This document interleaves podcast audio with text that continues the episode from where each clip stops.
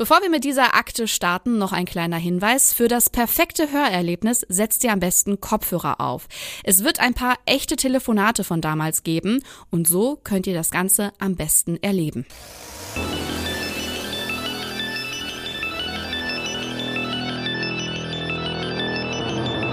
Advokaten des Bösen. Böse, böse. Des Wieder einmal herzlich willkommen zu Advokaten des Bösen, ein True Crime Podcast, in dem Strafverteidiger ihre eigenen wahren Fälle erzählen.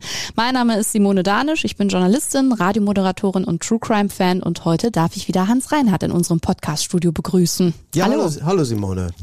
Und ich finde es richtig gut, Hans, dass du uns in der doch meistens sehr grauen und tristen Winterzeit aktuell, in der wir noch stecken, was Gutes tun willst. Wir reisen in der heutigen Akte nämlich in ein Urlaubsland, in dem Sonne, Palmen und Strand quasi quasi 365 Tage im Jahr dazugehören.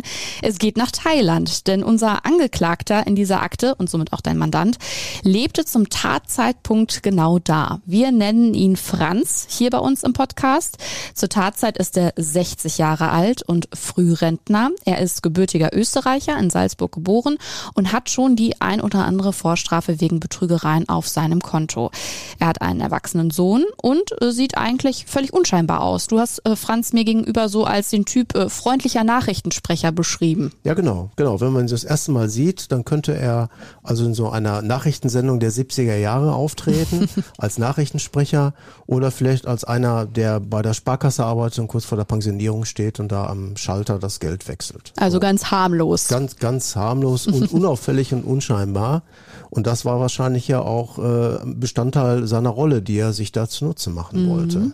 Denn als er 2012 dann seinen letzten Coup landet, über den wir hier heute sprechen, ist er bereits seit mehr als sieben Jahren ins Urlaubsparadies Thailand ausgewandert. Er lebt in Pattaya im Osten Thailands.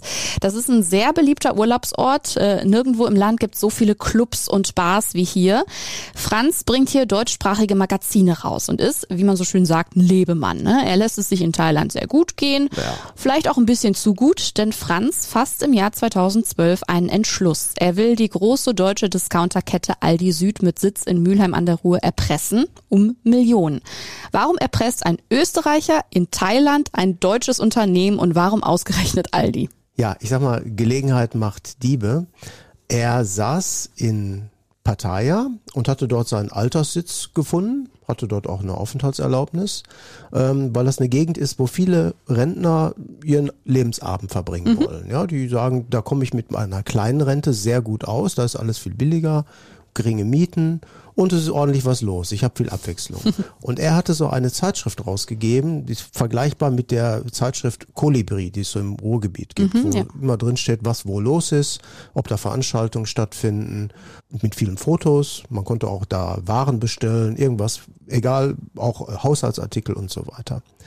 Dann tauchte irgendwann bei ihm aber in der Tat das Problem auf, irgendwie mein Geld reicht nicht so richtig. Die mhm. Zeitschrift hat nicht mehr viel abgeworfen. Der Abnehmer der Zeitschrift ging zurück und äh, er war ein fleißiger Zeitungsleser und kam dann auf die Idee, da gibt es ja einen Unternehmer im Ruhrgebiet und in der Umgebung, das sind die Gebrüder Aldi, die sind so steinreich, die muss ich erleichtern. Und dann hat er natürlich nach einer Legende gesucht, wie mache ich das am geschicktesten. Er erzählte mir dann zunächst eine Geschichte, die so unglaubwürdig war, äh, wo man wirklich schon lachen muss. Und ich sag, ähm, Franz, wenn wir das dem Gericht so erzählen, die kommen aus dem Lachen nicht mehr raus. Und das ist für das, was auf dich zukommt, gar nicht so gut. Ja, also das wird die Strafe empfindlich beeinflussen, mhm. gegebenenfalls auch nach oben. Er war nämlich auf den Trichter gekommen, er sei für eine Übersetzung in einem Büro gebeten worden, im Freundschaftsdienst in Pattaya. Und als er den Text dann übersetzt hätte, hätte er festgestellt, das ist ja ein Erpresserbrief. Ist ja unerhört. ja, und dann hätte die Person gesagt, ja, jetzt hängst du mit drin. Du hast hier einen Erpresserbrief gerade übersetzt.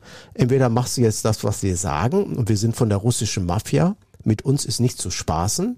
Wir machen also alles. Wir sind richtig böse.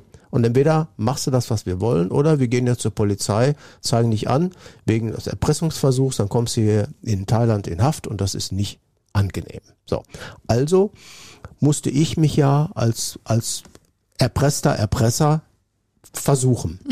Und so ist dann die Geschichte entstanden, dass der österreichische Auswanderer dann gesagt hat, jetzt muss ich mal zum Telefon greifen. Mhm. Vor dem Telefon hat er aber noch einen Brief verfasst. Genau, zu dem kommen wir auch gleich, denn äh, genau da würde ich jetzt starten. Am 15. Juni 2012, ein Freitag. Und das ist jetzt die wahre Geschichte, nicht die, die sich Franz ausgedacht hat. Denn kurz vorm Start ins Wochenende kommt ein Erpresserschreiben in der Aldi Südzentrale in Mülheim an. Der Briefumschlag ist mit einer moldawischen Briefmarke frankiert. Innen drin ein Zettel, etwas schief bedruckt. Oben mittig ist eine Illustration von Robin Hood zu sehen. Dem Literaturhelden, der vom Sherwood Forest aus das Geld von den Reichen mit Pfeil und Bogen erbeutet und an die Armen ausgeteilt hat. Unter der Illustration sehen wir kyrillische, also russische Schriftzeichen und dann weiter drunter die Forderung, wir fordern 15 Millionen US-Dollar Losegeld. Irgendwie schon seltsames Schreiben an sich, das Ganze. Ja, ja, das, äh, man hat also sofort den Schreibfehler festgestellt. Entweder war er des Schreibens nicht richtig mächtig in dem Moment oder die Schreibmaschine, die er benutzt hat, hatte kein Ö. Da so war es wohl hinterher auch. Bei einer Man hat- ausländischen? Genau, man hat ja hinterher auch diese Schreibmaschine sichergestellt und die hatte eben eine englische oder amerikanische Tastatur, die kein Ö hat. Dadurch nur ein O. Das war schon mal ein Indiz, äh, wo man sagte, aha, das ist wohl diese Maschine. Er hat dann in diesem Brief zum Ausdruck gebracht, dass angeblich mit Botox vergiftete Lebensmittel in den Regalen von Aldi platziert werden sollen. Und ähm, man könne das nur verhindern, indem man entsprechendes Lösegeld an ihn zahlt. Seine Vorstellung wären so um die Zunächst waren es 30 Millionen, dann hat er sich auf 15 Millionen festgelegt und hat da entsprechende Verhandlungen geführt. Aldi selbst äh, hat schon gemerkt, irgendwie ist das ein Leichtgewicht.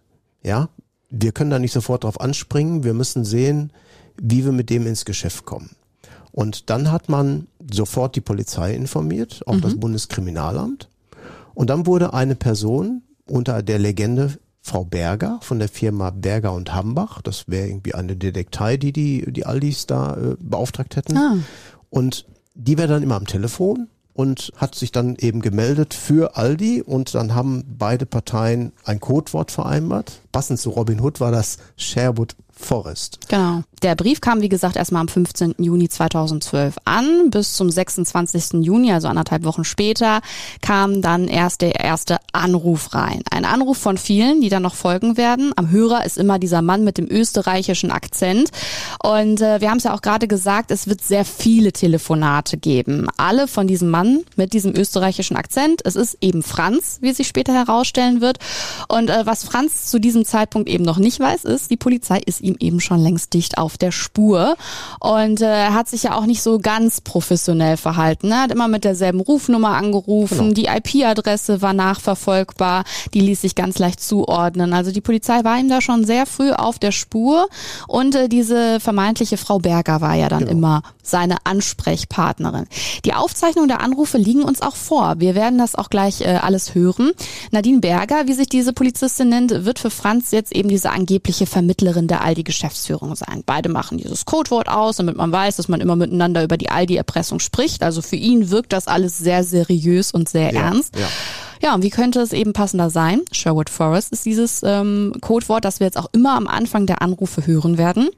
Frau Berger kommuniziert jetzt also immer wieder per Telefon und Mail mit Franz, der den Vermittler der russischen Organisation Robin Hood gibt. Wir wissen ja, 15 Millionen Dollar stehen als Forderung im Raum. Am 2. Juli telefoniert Nadja Berger zum Beispiel nach mehreren vorangegangenen Anrufen wieder mit dem Erpresser. Sie behauptet mit der Aldi-Geschäftsführung über diese Forderung gesprochen zu haben und wartet auf Franz Anruf, um ihm von dem vermeintlichen Ergebnis zu berichten. Firma Berger und Hambach, Berger am Apparat. Grüß Gott, Frau Berger. Hier spricht Sherwood Forest. Guten Tag, Ivan. Guten Tag. Ähm, da Sie mir ja die E-Mail so schnellstmöglich zugeschickt haben, konnte ich heute Ja. Morgen noch eine Sitzung anberaumen mit der Geschäftsführung von Aldi. Und ich habe jetzt auch ein Ergebnis für Sie. Ja, Und zwar ähm, ist Aldi bereit, in Ihrem vorliegenden Fall eine Million Euro an Sie zu zahlen. eine Million Euro. Ah, da werden die Russen nicht dafür, da werden die nicht einverstanden sein damit, mit einer Million Euro. Von 15 auf 1, das ist ein bisschen sehr dürftig. Also da kann ich, glaube ich, nicht einmal mehr verhandeln. Ähm, Ich erkläre Ihnen das kurz, wie das heute Morgen in der Sitzung abgelaufen ist. Also Aldi betrachtet solche Geschäfte sehr nüchtern und sehr sachlich. Für die ist das im Grunde eine Kosten-Nutzen-Rechnung. Ähm, und ihre Forderung muss natürlich jetzt, wo wir dieses Schreiben, diese Pressemitteilung vorliegen, vorliegen haben, auch zu der erwarteten, also im Verhältnis stehen zu der erwarteten Schädigung. Ich sag's mal so. Mhm. Und man ist halt der Meinung, bei einer Zahlung von einer Million Euro ist das für beide Seiten ein gutes Geschäft. Das werden die Russen nicht einverstanden sein damit.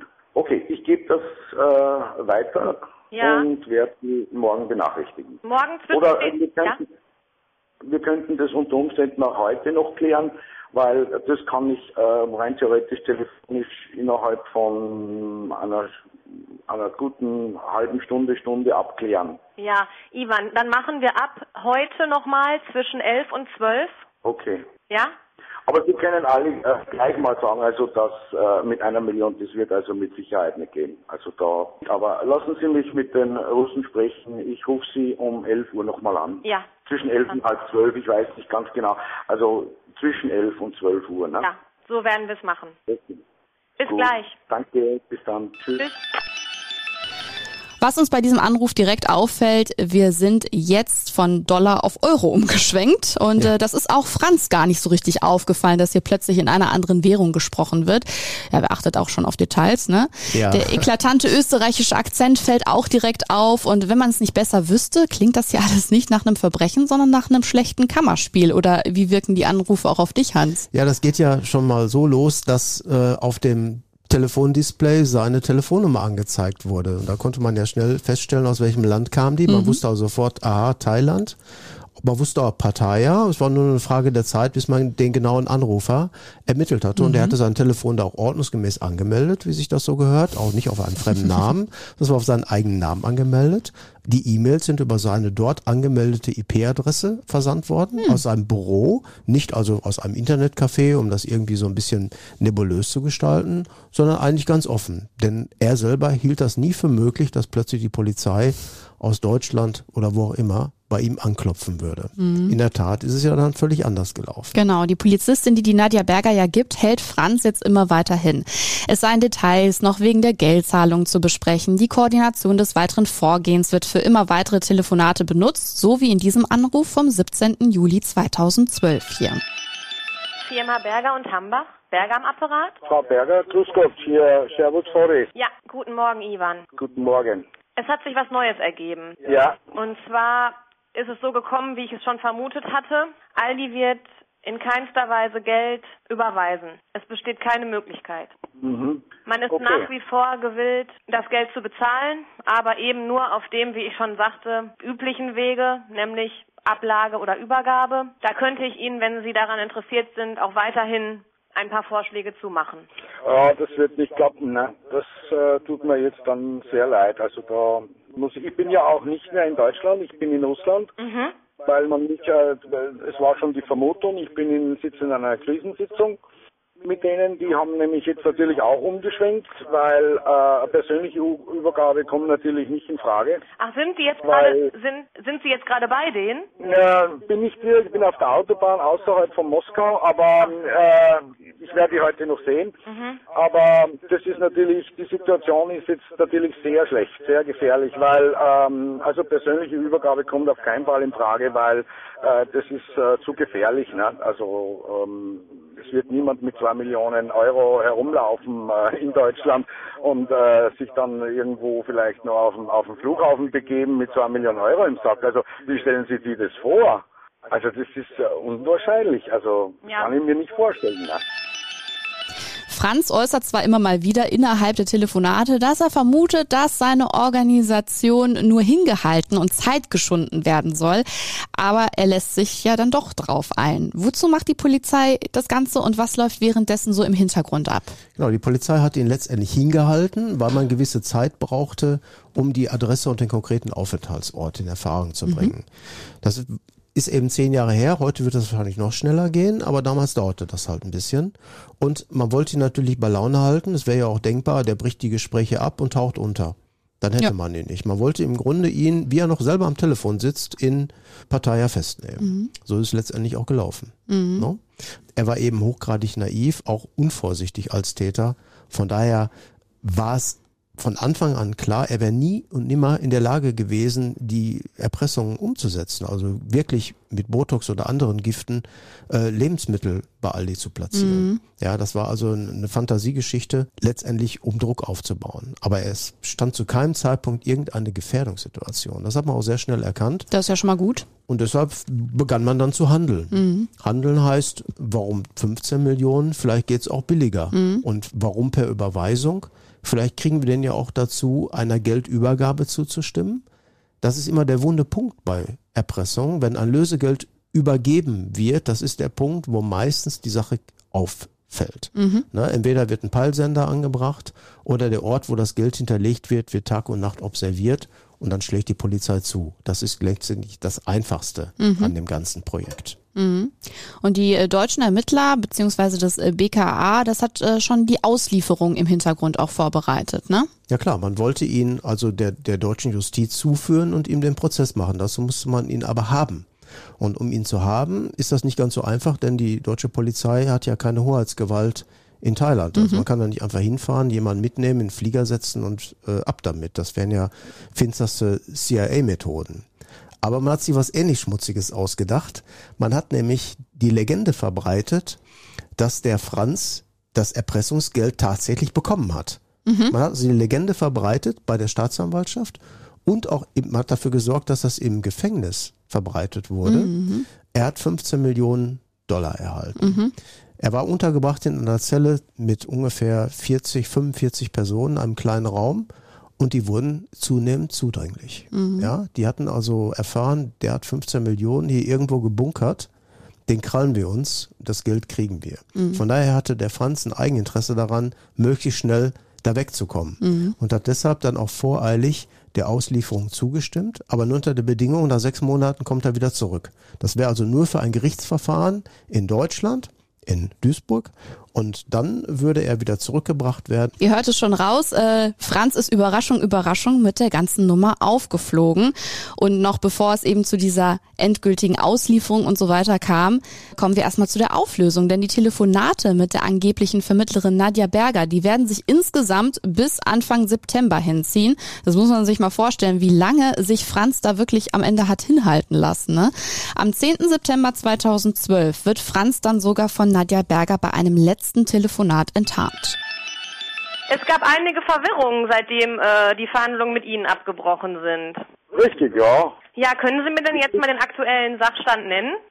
Ich bin nicht mehr bei der Organisation tätig. Ich habe eine E-Mail bekommen von irgendeiner Pressestelle, ähm, dass ich mich mit Ihnen in Verbindung setzen soll, weil Sie sich, äh, weil Sie mit dem Herrn ähm, Igorov nicht verhandeln können, weil keiner Englisch spricht und Sie können nicht reden mit Ihnen. Ja, also Sie sind ja jetzt wieder am Telefon. Ähm, wir haben in der Zwischenzeit auch recherchiert. Beziehungsweise wir haben eine englische Sicherheitsfirma, mit der wir zusammenarbeiten. Und ja. Herr, wir wissen, dass Sie aus Thailand mit uns korrespondieren. Ja. Die Geschäftsleitung von Aldi ähm, behält sich nun weitere Maßnahmen gegen Sie vor. Ah, ich habe ja nichts mehr damit zu tun. Ich bin, ich bin draußen. Ich habe mit der Organisation nichts zu tun.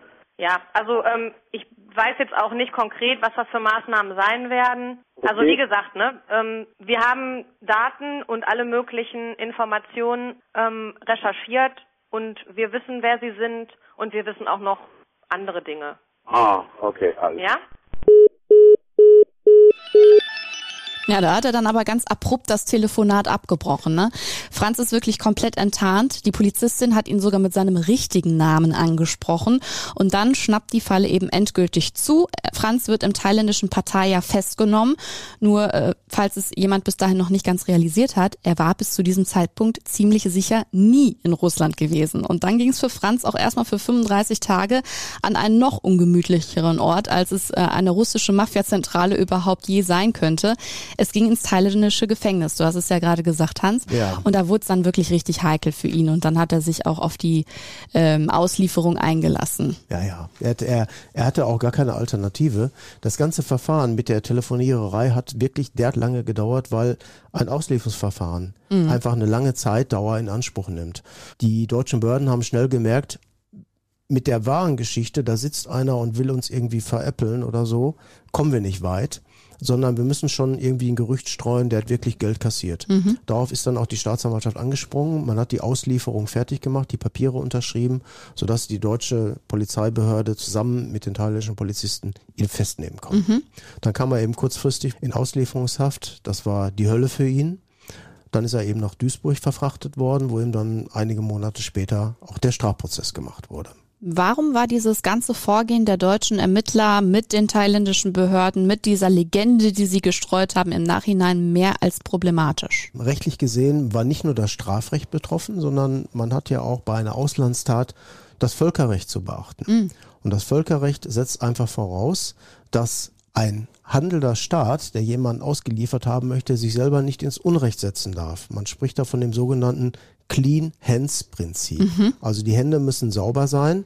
Und wenn ich falsche Geschichten erzähle, dann ist das die Parallele zu verbotenen Vernehmungsmethoden, wo ich auch einen, einen Beschuldigten irgendeine Schwindelei erzähle, mit dem Ziel, dass er da ähm, ein Geständnis ablegt.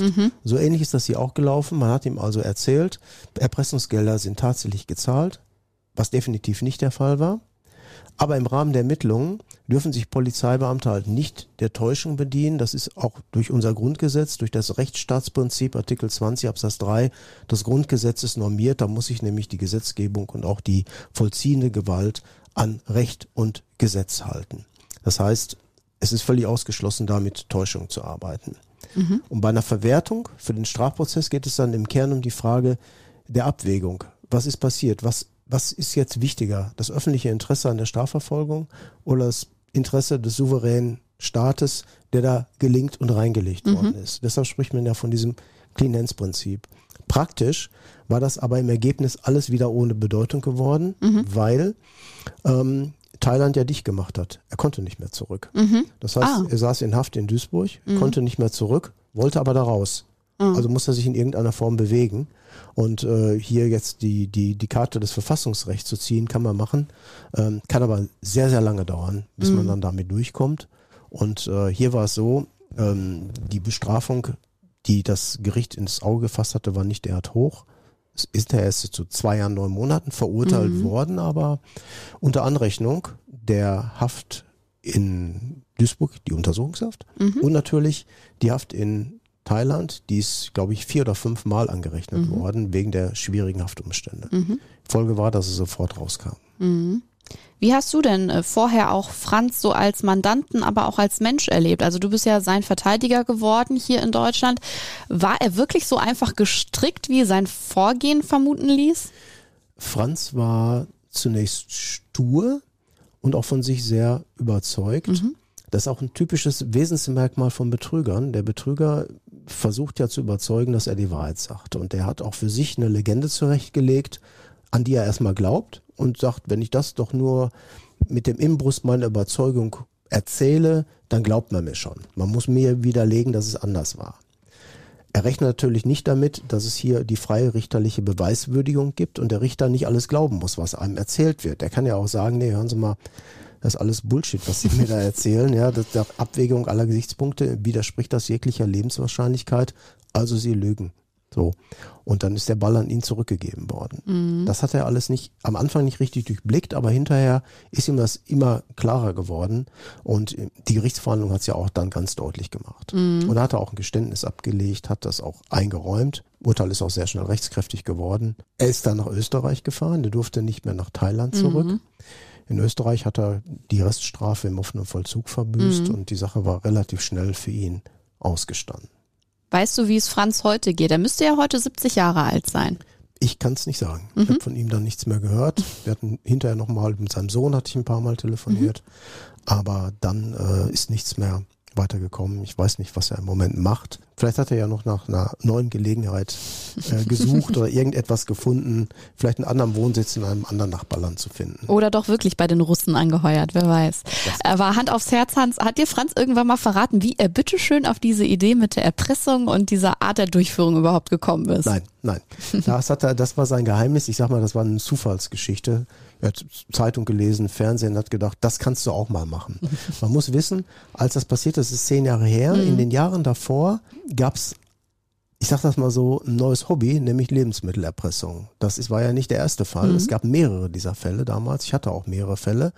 Und als dann ähm, eben der Brief aus dem Gefängnis in Duisburg kam, können Sie mich verteidigen, es geht hier um Erpressungsvorwurf, da habe ich zunächst bei mir gedacht, ähm, nicht schon wieder. Schon wieder so ein Quatschkopf, der da versucht, irgendwie irgendeinen Discounter wie Lidl oder Aldi zu erpressen, indem er da Lebensmittel vergiften Mhm. will, was ja sowieso nicht klappt oder sowieso nicht macht. Und die meisten erzählen ja auch nur Geschichten in der Mhm. Hoffnung, ich schüre Angst, ich schüre eine Legende, da machen die schon die Knete locker. Was hat dich persönlich denn dann an der Geschichte am Ende gereizt, wenn du schon sagst, du hast erst gedacht, so, boah, nicht schon wieder. Ja, die, die Besonderheiten. Ne? Ein Österreicher, der nach Deutschland gelockt wird, dem in Deutschland der Prozess gemacht wird für eine Straftat in Thailand letztendlich, allerdings mit einem deutschen Geschädigten, konnte man sich auch lange darüber unterhalten, wer ist überhaupt hier zuständig. Aber äh, wir haben eben einen Geschädigten in Deutschland, das heißt, wir haben auch einen Tatort in Deutschland und wenn man einen Tatort hat, dann kann man auch in Deutschland einen Prozess machen, auch gegen einen Ausländer, der hier gar nicht wohnt. Ne, man wollte ein Exempel statuieren, man hatte sich also nicht auf die thailändischen Behörden verlassen wollen, dem war das wahrscheinlich auch egal. Ja, und zurückblickend muss man sagen, vielleicht hätte Franz noch so ein bisschen mehr an der Story feilen sollen und sie vielleicht als Krimi lieber in seinen thailändischen Magazinen veröffentlichen sollen. Ja, im Allgemeinen kommen Erpressungen gar nicht so häufig vor, aber wenn, dann sind es auch immer oft sehr spektakuläre Fälle, ne? Ja klar, es sind Fälle, die natürlich auch die, die Zeitungen beschäftigen, weil man ähm, das auch ganz gerne verfolgt als Leser. Ich kann mich da an zwei Sachen erinnern. Einmal, es war relativ kurze Zeit vorher, da gab es einen, ähm, einen gescheiterten Sohn eines Zahnarztes, der wollte Zahnmedizin studieren, das hat nicht geklappt. Er machte sich aber trotzdem Sorgen um seine Altersversorgung und brauchte Geld. Und dazu äh, begann er dann ähm, einen Erpressungsplan zu schmieden, indem er Karstadt, Aldi und die Deutsche Post AG erpresste. Er machte das aber ganz geschickt, indem er einen Obdachlosen suchte und dem ließ er dann einen vorgegebenen Erpressertext auf Tonband sprechen. Gar nicht so blöd. Genau. Und den hat er dann am Telefon abgespielt, sodass man wirklich nicht wusste, wer er war. Man tappte völlig im Dunkeln. Und ähm, der hat auch sein Vorhaben unter Beweis gestellt, indem er in der Tat drei Autos in die Luft gesprengt hat. Auf dem Fuhrpark bei der Post und bei Karstadt gibt es so Auslieferungsfahrzeuge und davon hat er drei Sprengsatz versehen, also ohne dass Menschen zu Schaden kamen, aber hat eben die Expl zur Explosion gebracht, um zu sagen, ich bin ernst zu nehmen. Schon heftig. Passt auf, das war schon heftig. Ne? Und er wollte 3,3 Millionen D-Mark haben. Ähm, man hat dann auch eine Übergabe durchgeführt und bei der Übergabe ist er festgenommen worden. Der, klassisch, der klassische Fall eigentlich. Genau, ne? ja. Die Übergabe sollte irgendwann an einer Mülltüte, Mülltonne passieren und ja, dann hat man stundenlang gewartet, es wurde dunkel, irgendwann kam da so einer zur Mülltonne, zack, der hat man natürlich sofort festgenommen und siehe da, entpuppte sich dann hinterher als der Täter. Und ein ganz besonderer Erpresserfall ist auch jetzt wieder aktuell in den Schlagzeilen. Richtig. In, ganz aktuell wird ja gerade dem, dem Thomas Drach der Prozess gemacht, dem ehemaligen Remsmar-Entführer. Da hat man die Besonderheit, dass ja das Lösegeld oder ein großer Teil des Lösegeldes wirklich verschwunden ist. Ja, da hat mal einmal aus Tätersicht die Übergabe des Lösegeldes funktioniert. Allerdings hat man dann entsprechende Zielfahnder oder ähm, Versicherungsdetektive oder ähnliche Personen hinter ihm hergeschickt, hat ihm die auf den Hals gehetzt, die es ja auch gefunden haben und deswegen entsprechend wurde ihm ja jetzt auch der Prozess gemacht. Würdest du sagen, Erpresser sind auch ein ganz bestimmter Typ Straftäter? Ja, Erpresser sind, ich sage, feige Straftäter. Sie verstecken sich irgendwo, am besten weit weg, nur per Telefon oder per Brief und äh, bloß nicht so in Kontakt mit dem Opfer treten. Das Geld soll anonym irgendwo übergeben werden oder aus einem fahrenden Zug geworfen werden oder was. Es gibt so viele Varianten, die man sich da vorstellen kann. Ähm, deswegen ist der Erpresser natürlich völlig anders strukturiert als der Räuber. Ne? Der Räuber, der mit Gewalt vorgeht, der einem eine Pistole vorhält und irgendwas erbeuten will, das würde dem Erpresser nicht einfallen. Ja? Dem einfachen Erpresser. Es gibt natürlich auch Erpresser, die möglicherweise ihre Erpressung durch Gewalt, hier wie in diesem, diesem einen gerade erwähnten Karstadt-Fall, äh, Nachdruck verleihen wollen. Da, da kann es möglicherweise wieder ganz anders aussehen. Das war auch eine Mischung. Das war, ein, das war nicht der klassische Erpressertyp, sondern das war der Typ, der dachte hier, ich habe was auf der Pfanne, ich, ihr müsst mich ernst nehmen. Nur auch die Explosion der Autos war letztendlich ungefährlich. Das war ein Ort und ein Zeitpunkt, wo nie irgendwie eine Gefährdung außer an den Sachgütern bestand. Ne? Also da ernsthaft irgendjemanden in Gefahr zu bringen, äh, dass die Situation bestand auch nicht. Mhm. Ja, und das war Akte 8. Ich muss sagen, die hat äh, wirklich auch viel Spaß gemacht, so komisch es klingt. Bevor wir aber hier endgültig den Aktendeckel wieder verschließen, wie immer die Frage an dich, Hans, welche Akte liegt aktuell ganz oben auf deinem Schreibtisch? Ja, ich, ich bemühe mich seit einigen Wochen, eine sogenannte Apostille zu bekommen. Eine Apostille ist also eine besondere Form der Beglaubigung durch mhm. ein Gericht. Wenn ein, eine gerichtliche Urkunde benötigt wird für ein anderes Land, dann muss der Landgerichtspräsident oder Amtsgerichtspräsident gegenzeichnen mhm. und das Original muss mir dann übersandt werden. Hier ganz konkret in dem Fall der Panama Papers. Mhm. Ähm, mein Mandant, dessen Verfahren in Deutschland abgeschlossen ist, wird aber der Prozess in Panama gemacht. In Panama klagt man die ganze Sache wegen Geldwäsche an. Das hat man in Deutschland eben nicht so gesehen. Mhm. Und wir haben es deshalb für wichtig erachtet, dass es ein Schriftstück gibt, in dem ganz klar durch die Staatsanwaltschaft zum Ausdruck gebracht wird, es gab hier keinen Geldwäschevorwurf. Das war eine Begünstigung, ist anders bewertet worden, aber keine Geldwäsche. Und dann kann man mit Hilfe dieser Apostille in Panama ähm, das Nebis in idem Prinzip anführen, nämlich man darf nicht zweimal für die gleiche Tat mhm. bestraft werden. Ja. Und ähm, da muss man gucken, was da rauskommt. Er sagt einfach, man kann mich nicht, äh, wenn es hier keine Geldwäsche war, kann es da auch keine Geldwäsche mhm. gewesen sein. Hier bin ich aber verurteilt worden für eine Begünstigungshandlung. Für die kann ich aber in Panama nicht mehr verurteilt werden. Mhm. Dafür bin ich ja schon mal verurteilt worden. Wieder was gelernt. Das Wort Apostille war mir tatsächlich bis dahin noch nicht geläufig. Aber dafür ist dieser Podcast ja auch gut. Und wir öffnen schon in 14 Tagen die nächste Akte von Advokaten des Bösen. Dann bringt Burkhard Benneken wieder den nächsten Fall mit. Bis dahin gibt's wie immer mehr zu den Advokaten des Bösen auch auf Instagram. Und zu dir sage ich Tschüss, Hans bald. Ja, tschüss Simone.